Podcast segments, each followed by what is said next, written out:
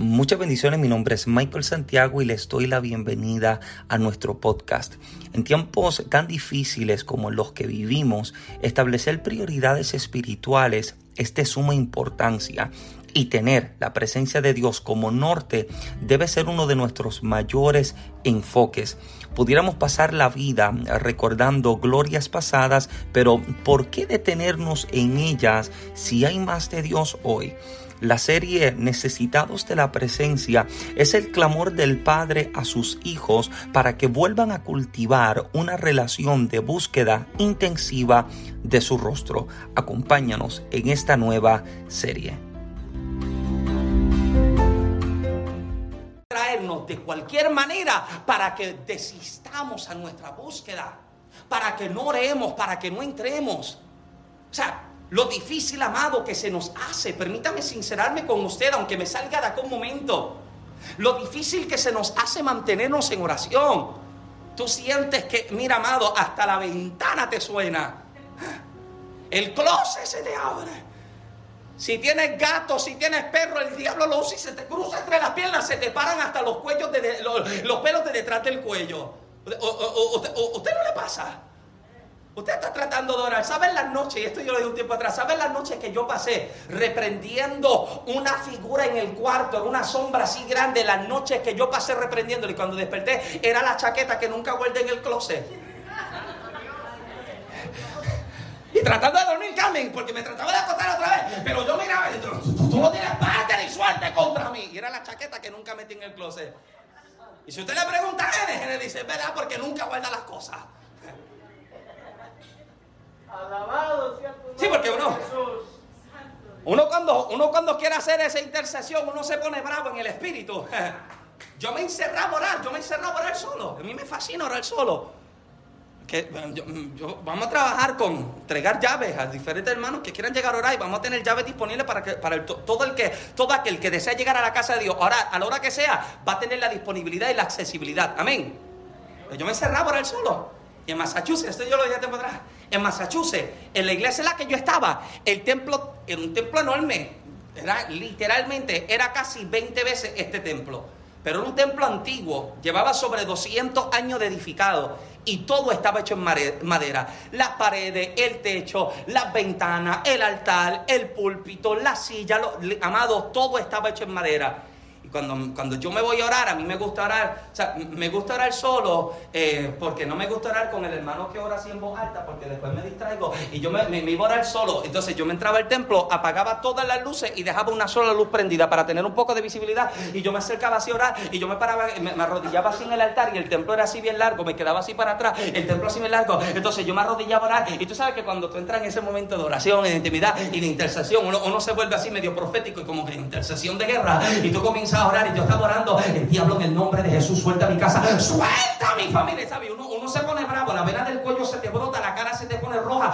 y tú estás orando, ahora tú no tienes parte ni suerte contra mi casa, tú no tienes parte ni suerte, amado, el que se encierra a orar solo sabe lo que yo le voy a decir.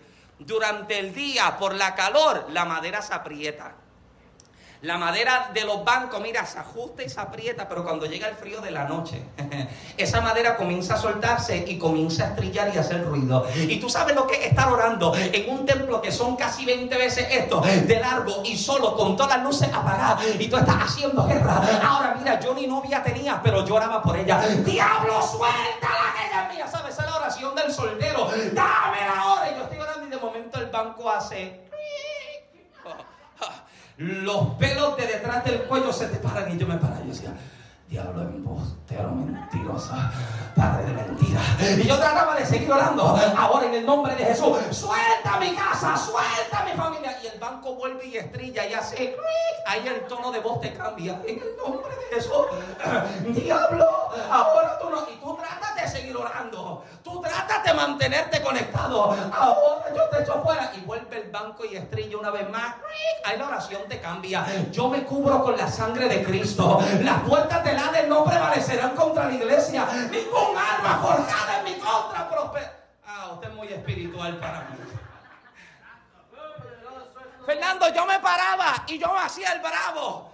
Yo decía, Dios, muéstramelo muéstrame lo que es, pero iba buscando la llave en el bolsillo, muéstramelo. Y le iba quitando el seguro a la puerta, muéstramelo, muéstramelo cuando le quite el seguro a la puerta y me vaya corriendo.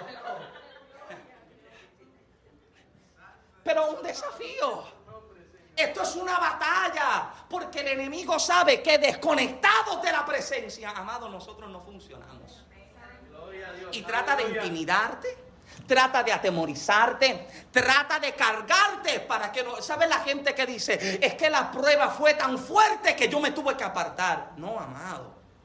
La prueba tuvo que haber sido tan fuerte para que tú te acercaras más a Dios de que si más intensificaba el peso de prueba, más debía intensificar mi búsqueda por el Dios que ama mi alma. ¿Alguien dice amén conmigo? O sea, los filisteos habían tapado las fuentes, los pozos, porque no quieren que los sedientos, los que vienen caminando, puedan saciarse. Por lo tanto, están tapando. Pero Isaac, Isaac es de aquello que se mantiene en una constante búsqueda, que si no lo encuentro acá, sé que lo encuentro allá. Si no lo encuentro allá, lo busco por allá. Este, este es el desafío del creyente, el que constantemente está buscando, Señor, yo voy a orar hasta que algo ocurra. Yo voy a clamar hasta que algo acontezca. Y de momento nos sentimos como medio Jacob y cantamos que, que, Jacob toda la noche luchó y luchando Jacob y, y en su lucha le decía, si no me bendice. Sí, pero llega a las 11 y 50 de la noche, tienes tantos sueños que ya, ya, ya Si no me bendice, no te vayas, no tiene sentido porque te terminaste de acostar a dormir. Hello. Santo Dios. Si no me bendice Dios, yo no dejo la oración, pero el estómago comienza a hacerte ruido y está en el ayuno. Si no me bendice, no te va y son las 11 y 50 de la noche y tú tienes sueño. Hello, ¿alguien me sigue todavía? Pero la gente, la gente sedienta, amado. Usted se ha encontrado en una sed desesperante. De que usted nunca se ha levantado de madrugada con una sed tan mala que usted lo que tiene es que correr a la nevera. Mira, usted ni busca un vaso, usted se pega el galón ahí. Que Genesis no se entere. Y bueno, Carlos y su viven conmigo.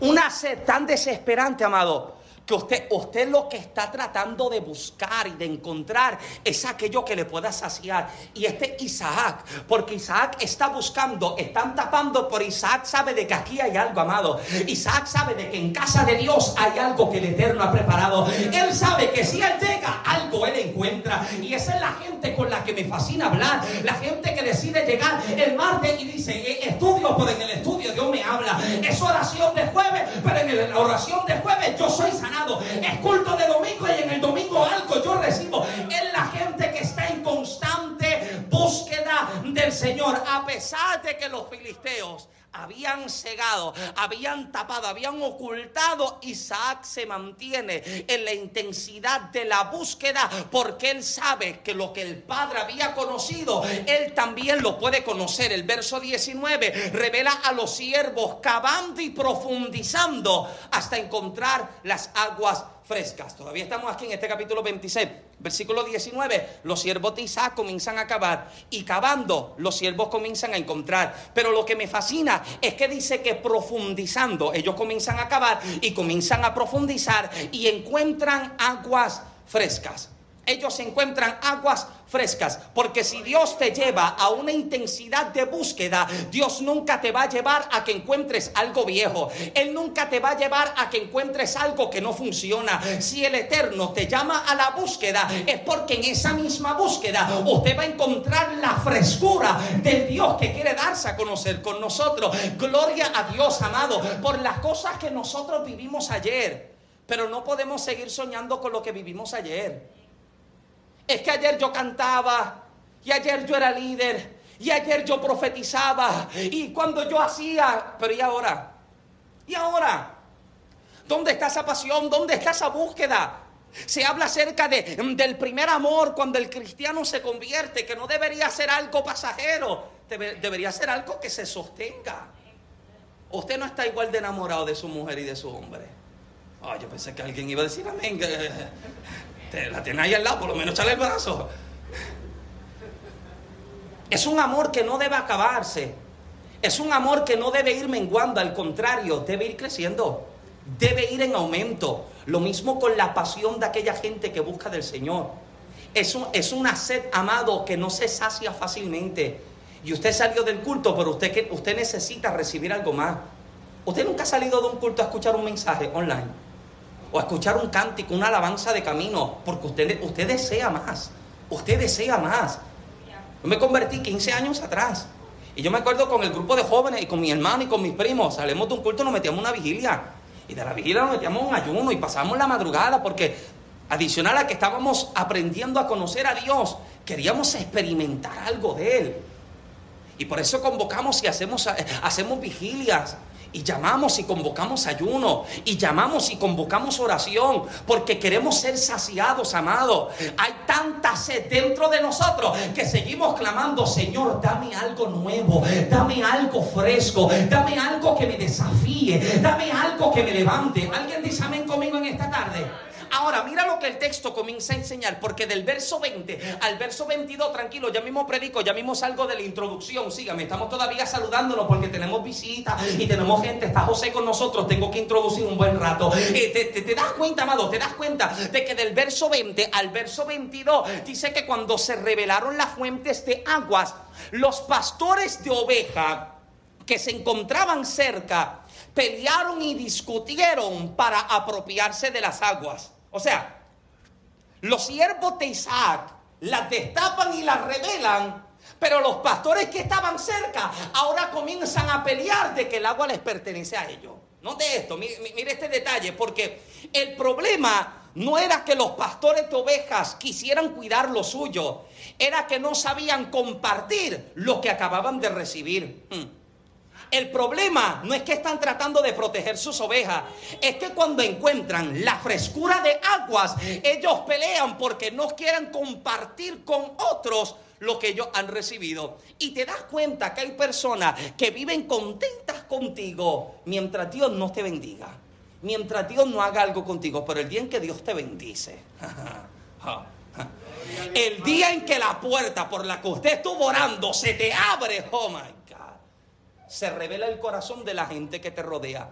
Porque los pastores están tranquilos mientras las aguas no son reveladas. Pero tan pronto las aguas son destapadas y las aguas son reveladas, ahora comienzan a luchar para quitarlas. Y hay tres nombres que Isaac pone a los pozos que son revelados. Tres nombres a los pozos destapados. Al primero, al destaparlo, Isaac lo llama Esec. Mira el texto. Isaac lo llama Esec. Esec en el hebreo literalmente significa significa luchar para sacar. Porque esta gente acaba de encontrar la frescura de aguas y lo primero que llega a su pensamiento es lo que hay debe ser solamente para nosotros. Hay que sacar al que acaba de llegar. Hmm. Escúcheme bien. A mí me preocupa la gente que lleva años sin realizar algo en Dios y el día en que alguien se quiere levantar para cumplir con Dios, hay problema con ellos. Amado, permítame dejarle saber, Dios no se detiene a esperar por nadie. Y yo estoy orando a Dios que se levante la gente que tiene algo de Dios en esta casa. Yo estoy orando a Dios que la gente pueda activarse y que sin tener que llamarlos o pedirle algo puedan identificar la deficiencia y el problema y decir yo quiero cubrirlo, yo quiero trabajar. Pero el día en que hay gente, amado, que no avanza, no trabaja, no hace nada para Dios, pero el día en que se levanta alguien Amado, Dios no se detiene a esperar por absolutamente nadie. Si yo no quiero hablar la palabra, algún niño se levantará y la hablará. Si yo no quiero hacer el cántico, alguna hermana se va a levantar y la va a entonar. Porque el problema es, que estos pastores están luchando para sacar a los que acaban de llegar a destapar el pozo. El segundo pozo es nombrado Signa, que en hebreo significa oposición, atacar, resistir. ¿Y sabes lo que me parece tan extraordinario? La última definición que se le da es acusar. Como Isaac no, no se dejó intimidar y continuó abriendo los pozos, sus enemigos usaron un ataque más personal. Cuando tus manos no se detienen de trabajar y el enemigo utilizó la intimidación para detenerte y no pudo, ahora busca atacar y acusar tu persona. Hmm.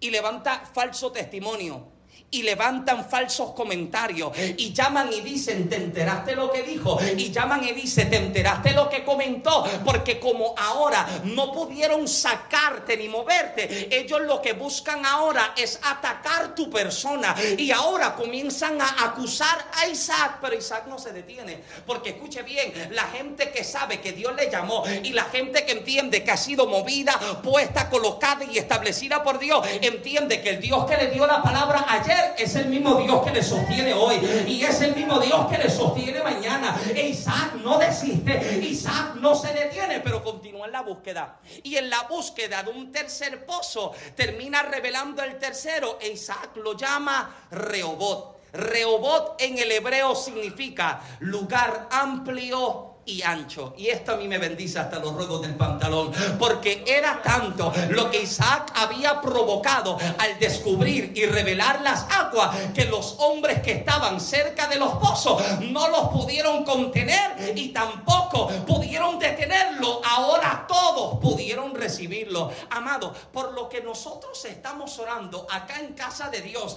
es que cuando la presencia llegue, el milagro toque tu casa, tu casa, tu casa, tu casa, salvación llegue a tu casa, a tu casa, a tu casa, que la provisión llegue a tu casa. Alguien dice amén. Estamos orando para que lo que se revele sea tan grande que todos puedan ser saciados. Porque los sedientos son aquellos que no buscan solo lo suyo, sino que también están buscando para todos los demás. Están buscando para que todos acá puedan ser saciados. Regáleme un minuto, llevo más que 45 minutos. Regáleme por lo menos unos, minutitos más. Me unos minutitos más. Eh, es que ayer me sentí medio evangelista. Permíteme sentarme nuevamente y entender que tengo que ir con más calma ahora. Sígueme, sígueme. 45 eh, minutos, sígueme un momentito. Las aguas han sido destapadas, han sido reveladas y ahora todos pueden ser saciados. Hay unos datos que me parecen bien extraordinarios. Escuche esto. Resulta curioso que el 70% de la tierra sea agua y que el 70% de nuestro cuerpo también sea agua. Los huesos humanos son un 25% agua. La sangre humana es un 83% agua. Una persona puede sobrevivir un mes sin alimentarse, pero solo 7 días como máximo sin beber agua. Para vivir saludablemente, una persona debe consumir unos 2 litros de agua por día consumiendo a lo largo de su vida más de 75 mil litros de agua. Interesantemente, la vida del espíritu humano está en constante necesidad de agua, no natural, sino de agua espiritual. El Salmo 110, verso 7 dice, beberá del arroyo en el camino, por tanto él levantará su cabeza. Isaías 12.3 declara, con gozo sacarás aguas de los manantiales de la salvación.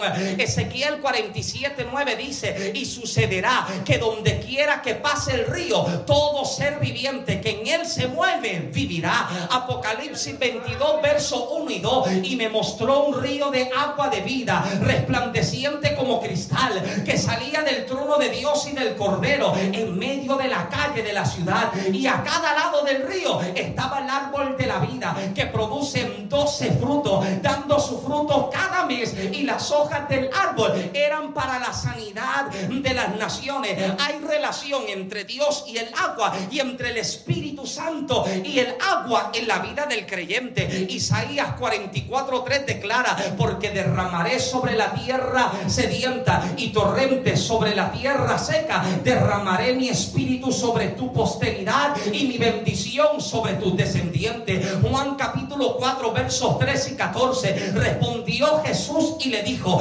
todo el que beba de esta agua volverá a tener sed, pero el que beba del agua que yo le daré no tendrá sed jamás, sino que el agua que yo les daré se convertirá en él en una fuente de agua que brota para vida eterna. Juan capítulo 7, verso 37 al 39. Y en el último día, el gran día de la fiesta, Jesús puesto en pie, exclamó en alta voz diciendo, si alguno tiene sed, que venga a mí y beba. El que cree en mí, como ha dicho la escritura, de lo más profundo de su ser brotarán ríos de agua viva. Pero él decía esto del Espíritu, que los que habían creído en él habían de recibir. porque el Espíritu no había sido dado todavía, pues Jesús no sabía, no había sido glorificado todavía. Primera de Corintios 12, 13, pues por su mismo Espíritu todos fuimos bautizados en un solo cuerpo, ya judíos o griegos, ya esclavos o libres, y a todos se nos dio a beber del mismo Espíritu. Isaías 55, 1, a todos los sedientos, venid a las aguas. Dios tiene abundancia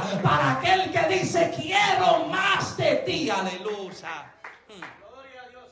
Siempre hay abundancia para la gente que busca y que quiere más.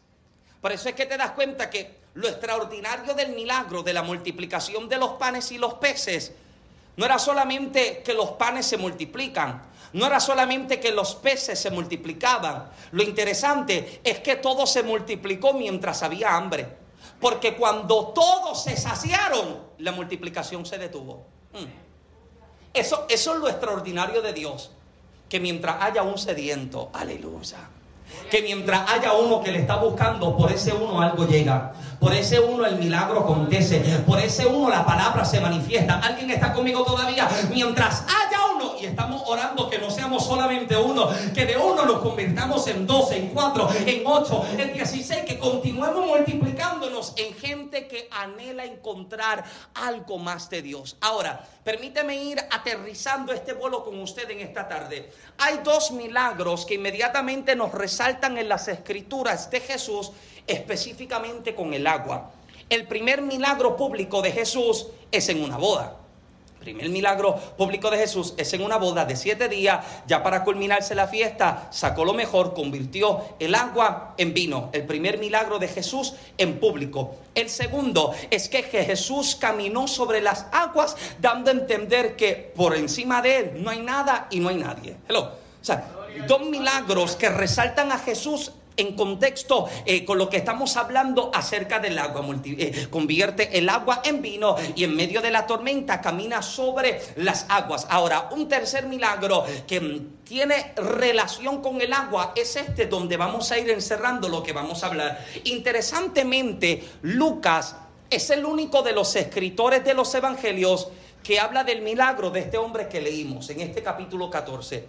Lucas es el único que se sienta a dar detalle acerca del milagro de este hombre. Todos hablan de sanidades que conocemos, pero Lucas tiene el interés de que, de que sus lectores se detengan a observar el milagro de este hombre. Como es de costumbre, en el estilo personal de la escritura de Lucas, siempre lo encontraremos revelando detalles de las personas que nos presentan. Usted recuerda que le hemos enseñado que cuando Lucas escribe, Lucas siempre menciona el nombre de la persona, su ciudad de nacimiento, su estado social, económico. Y en esta situación, Lucas revela un detalle de este hombre, pero Lucas lo revela de una forma bien extraordinaria, porque usted recuerda que Lucas es médico. Y cuando usted cuando usted lee a Lucas hablando acerca de los milagros, Lucas se siente observar la manifestación de los milagros con un punto de vista o un punto de perspectiva más amplio, porque Lucas puede entender el porqué de una condición. Él puede entender el porqué de una enfermedad. Él puede sentarse como un profesional de la salud y él puede deducir y entender cuál es la causa del dolor a plena vista. O sea, usted va al médico y el médico te va, te, te ve y usted le dice cualquier cosita y automáticamente el médico sabe lo que es. Un día yo fui al doctor porque tenía un dolor aquí bien malo en el estómago y yo, yo, voy así casi encorvado, así como la mujer encorvada y yo voy así donde el médico y le digo, tengo un dolor aquí hace un par de días, yo no me puedo enderezar. Me dijo, ven acá. Sacó su dedo así y me hizo así. Me apretó aquí y yo hice, oh, me dijo, ok, tiene gastritis. Lo único que hizo. No me hizo más nada. No me hizo laboratorio, no me hizo exámenes, me apretó aquí y yo hice, oh, me dijo, tiene gastritis. Lo único que me hizo. Porque como médico, como profesional y con la experiencia que tiene a plena vista, él puede deducir y entender cuál es, eh, cuál es la causa de la dolencia, cuál es la causa de la enfermedad. Él puede determinar la condición de salud de su paciente y Lucas no falla porque ahora Lucas habla de este hombre. No me voy a encerrar ni envolver en los detalles de día de reposo. Permítame entrar en el detalle del milagro de este hombre. Porque Lucas, mira cómo lo llama. Lucas llama a este hombre que acaba de ser sanado o que va a ser sanado un hombre hidrópico. Lucas lo llama un hidrópico. Lo interesante es que la enfermedad de la hidropesía se manifestaba de dos formas diferentes. La hidropesía se manifestaba de dos formas distintas. Estaba la persona que sufrían del exceso de líquido en su cuerpo y su cuerpo retenía demasiado agua, por lo cual comenzaban a hincharse. Pero estaba la otra persona que se iba al otro extremo. No era que tenía exceso de líquido, es que tenía exceso de sed. Era una persona que no se saciaba fácilmente. Y mira lo que Lucas comienza a mostrar. Lucas muestra a un hombre que tiene una condición que se puede revelar de dos formas. Se llena fácilmente o nada lo llena. Mm. Ahora, Jesús decide sanar al ciego, y, ah, perdón, al hidrópico. Y yo me pregunto, ¿cómo tú sanas a alguien que tiene sed? Mm. ¿Cómo tú sanas un sediento? No hay un remedio de pastillas para saciar la sed. Es el agua lo que sacia la sed, ¿no? Usted no le dice, vaya a la farmacia y le van a hacer un jarabe y ya se te quita la sed. No. Usted no va al Walmart y busca una pastillita, sedientos, tomen cuatro veces al día. No, no. Lo que sacia la sed es precisamente el agua. Y me fascina, aleluya, que tan pronto Jesús, mira lo que Lucas dice, lo tocó. Y cuando lo tocó, se sanó. ¿Saben por qué esto a mí me bendice, madre? Ya, ya, yo pudiera irme contento para casa. Porque el que acaba de tocar al sediento es el que es fuente de agua viva. El que acaba de tocar al sediento es el que dice, el que beba del agua que yo tengo para dar, nunca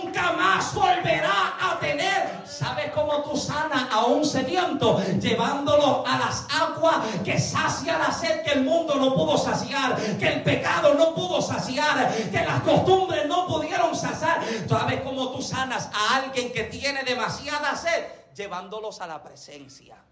Y este hombre acaba de entrar en contacto con el que está diciendo yo lo que yo tengo, lo que yo ofrezco. Usted recuerda la conversación en el capítulo 4 de Juan con la mujer samaritana. Él está diciendo, si tú tomas de esto, tú vuelves y tienes sed, pero el que tome del agua que yo tengo para dar, mira, nunca más va a volver a tener sed. Y la gente sedienta entiende que el mundo no le llena, el pecado no le llena, el entretenimiento no le llena. Lo único que le llena es entrar entre la presencia del Dios Padre para que las aguas abundantes le llenen, le sacien y le puedan refrescar. Escuche, unos se conforman con lo vivido porque unos se llenan con cualquier cosa.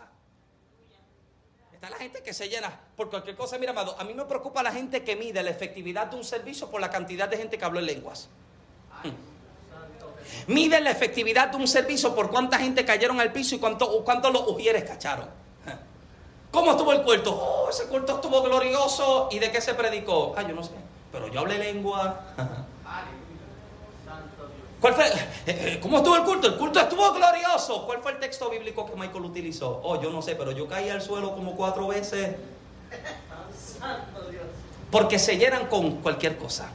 Se sacian con cualquier cosa. Un brinco les sacia, una emoción les sacia, un grito les sacia, pero los verdaderos sedientos son los que dicen, se acabó el culto, pero yo quiero más. Se acabaron los cánticos, pero yo anhelo más. Se acabó la oración, pero yo necesito más. Y son estos sedientos los que corren constantemente a la presencia y le están diciendo, Dios, lo vivido ayer lo honramos y lo respetamos, pero queremos algo para casa de Dios nuevo. Quiero un milagro nuevo. Quiero un tiempo nuevo. Habrá alguien que se gente que está clamando y pidiendo Dios, estamos orando para que nos pueda saciar.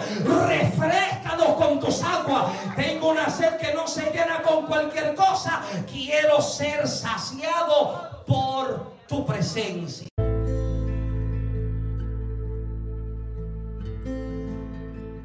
Muchas gracias por acompañarnos hasta el fin de este episodio. Ora a Dios que haya sido bendecido y edificado. No te pierdas la segunda parte de este mensaje que sé que también te será de mucha bendición.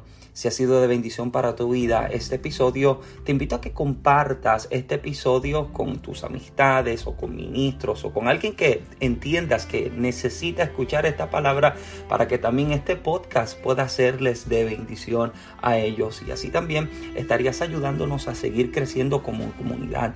Si deseas ser parte de los colaboradores del podcast y del ministerio, puedes hacerlo a través de esta plataforma oprimiendo el botón que aparece en pantalla para dejar una ofrenda de fe y bendición.